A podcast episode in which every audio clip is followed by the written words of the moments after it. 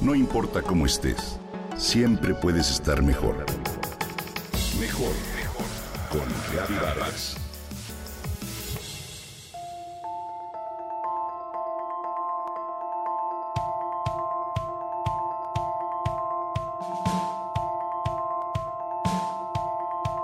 Algo tienen los trenes que hacen que los viajes en ellos sean tan placenteros.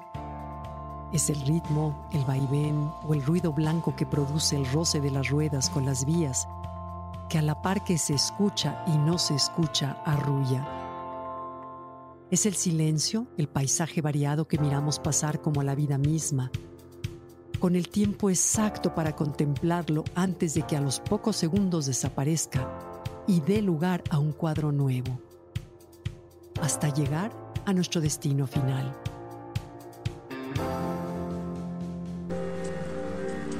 Me gusta viajar en tren.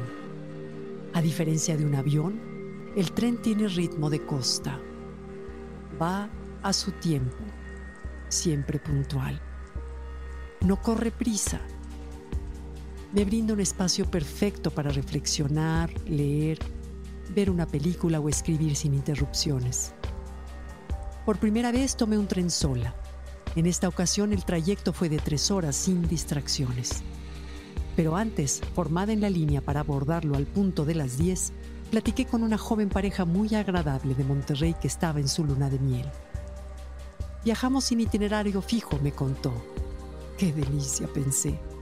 En pocas ocasiones se puede viajar sin preocupaciones ni obligaciones de ningún tipo, al menos durante los días en que el trabajo y el presupuesto lo permita. Un viaje dedicado a conectar las almas, crecer la intimidad y conocerse más en todos los sentidos, enmarcado en todo aquello que les cause placer.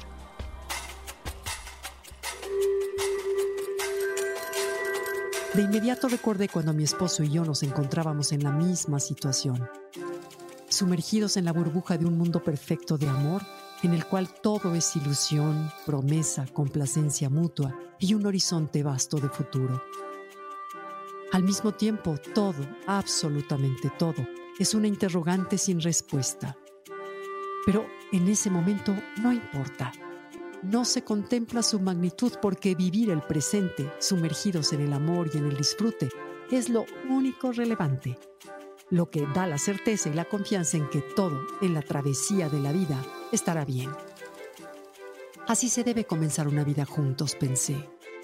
Es importante afianzar con todo tipo de placeres el inicio del viaje, para cuando la burbuja de la ilusión se termine y la vida nos proporcione, por sí misma, la travesía sin itinerario fijo. De jóvenes creemos que el amor es suficiente para controlar el destino. Si bien en gran parte lo es, también es cierto que la vida tiene sus planes y le marcará a esta pareja de lunamieleros, como lo hace a todas, altos en estaciones no planeadas ni contempladas, unas hermosas y placenteras y otras no tanto.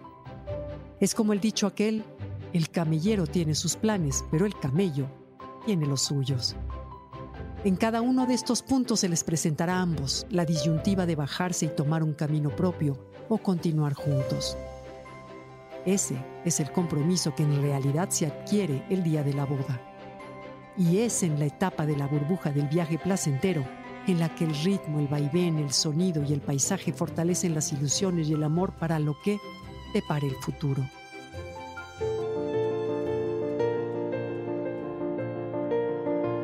En una estación posterior, una pareja de ancianos abordó el tren para sentarse frente a los recién casados. La escena me pareció una metáfora perfecta de lo que significa transitar una vida en pareja. Imaginé los viajes sin itinerario fijo que la pareja mayor habrá hecho con sus hijos y nietos. Las muchas experiencias, dificultades, momentos de gozo, tristeza, placer y dolor.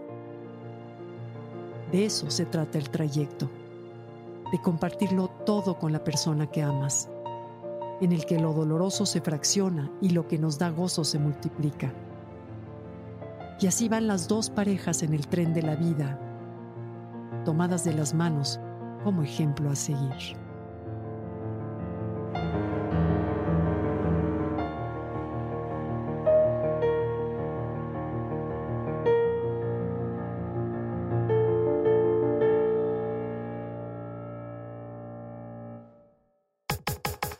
Comenta y comparte a través de Twitter. No importa cómo estés, siempre puedes estar mejor. Mejor Mejor, mejor, mejor. Con Gaby Vargas.